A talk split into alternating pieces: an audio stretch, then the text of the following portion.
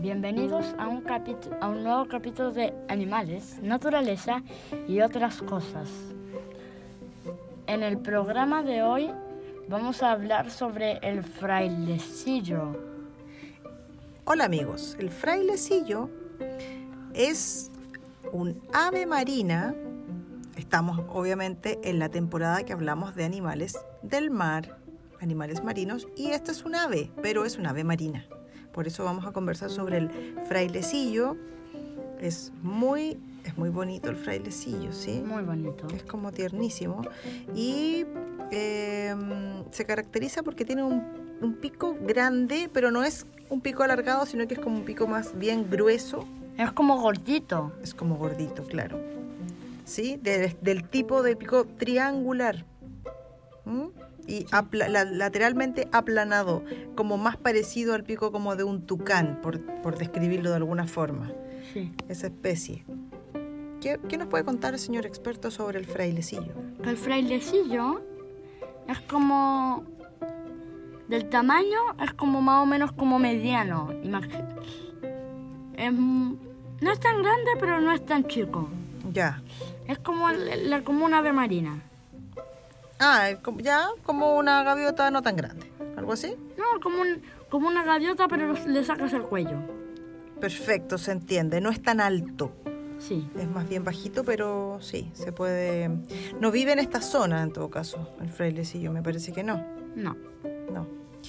Em, me parece que, a ver, el frailecillo además puede transportar, ojo, hasta, por este pico que tiene, 10 peces a la vez. Sí, pues muchos peces, los como que ah, los, y se los ahí. Se los llevan ahí en el pico. Pero no es como el tipo, no es como el tipo pelícano que se los guarda ahí, como que los peces. Los lleva ahí como en una pinza, una cosa así. Y también eh, estos peces también Em, o sea, el pico también lo utiliza para hacer excavaciones en sus nidos, para así como para socavar el, nido. Lo, que hacen ellos es, es muy fácil, es como pata, pata, ah. es como que cava con el pico ah. y saca la harina con las patas. Es ah, ya. Cava, cava, saca, saca. Ah, bien, bien. Y lo hacen en la arena, entonces. Sí, lo hacen en la arena. O sea, son animales que viven más bien en las playas, ¿sí? Sí, y los. Aunque los. ¿Cómo se dice? Los frailecillos y las gaviotas no tienen nada en común si pensaron que tenían algo en común. Ah, no tienen nada en común. No, los frailecillos tienen un. Tienen, son como los humanos, son civilizados porque tienen un baño en su madriguera. ¿En un serio? baño, sí, tienen un baño especial para hacer popó. ah, mira. En cambio, las gaviotas hacen... hacen... volando en cualquier parte. Hacen en cualquier parte. Sí, claro. A veces no tenés suerte y pueden hacer encima tuyo. Las, gavi... las gaviotas, los frailecillos son, son muy silenciosos, son muy calmados. Casi no hacen ruido. Pero las gaviotas no son nada. No, pues las gaviotas ya conocemos que son súper ruidosas, son bulliciosas, pero también tienen su encanto, ¿sí? Harto sabemos de las gaviotas, nosotros vamos a contar nuestra relación con las gaviotas, ya que estamos hablando de animales, de aves marinas. Tenemos, eh, tenemos, una, tenemos una debilidad por las gaviotas, ya que aquí cerca hay varios nidos de gaviotas. O sea, hemos visto, hemos presenciado cuando nacen los polluelos, desde que nacen, ¿cierto? vimos un polluelo que mide como 2 milímetros. No, no, no, más, poco más, pero es pequeñísimo. Igual es como recién nacido, recién nacido, pero lo, lo hemos podido ver y el comportamiento que tiene el macho y la hembra para protegerlo es muy impresionante porque las gaviotas tienen, no sé, deben tener, algunas tienen tres huevos, ponen tres huevos, eh, otras ponen dos, otras uno, pero los cuidan mucho juegan mucho. Nosotros pudimos ver unas gaviotas que tenía, había puesto tres huevos y de los tres huevos nacieron los tres polluelos.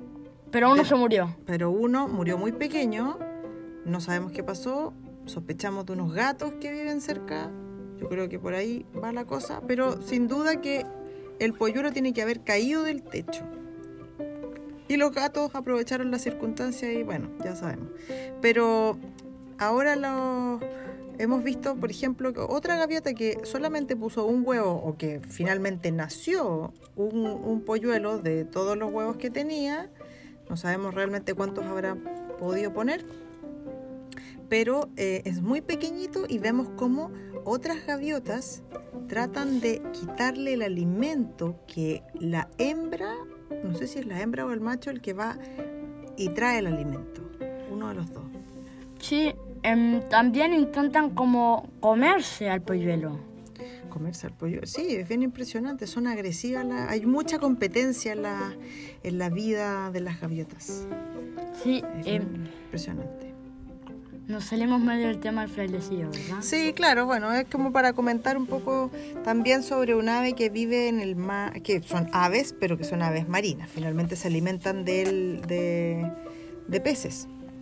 Y el frailecillo, en cuando está así como en temporada de buscar noviecita, Ya. su pico se vuelve más naranja. Para llamar la atención. Sí. Ay, qué bonito.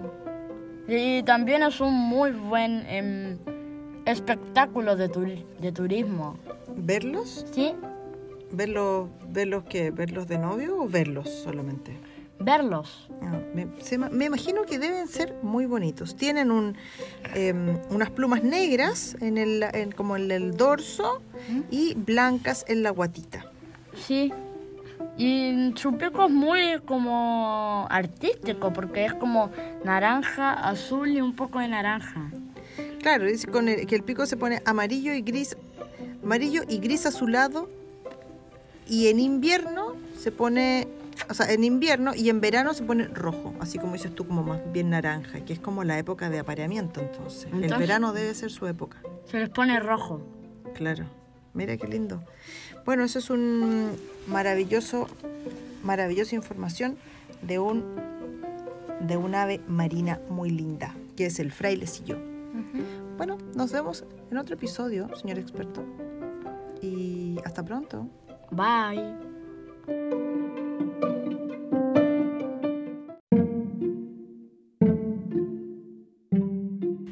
Hola amigos, ahora estamos con nuestro queridísimo doctor Coalita. Doctor Coalita, cuéntenos, nos quiere conversar sobre el monstruo de Gila. Sí. Es, es un animal que vive en, en- en- en un lugar llamado Gila. Ah, Y por eso se llama monstruo de Gila. Exacto. Hablemos de que el monstruo de Gila es un lagarto.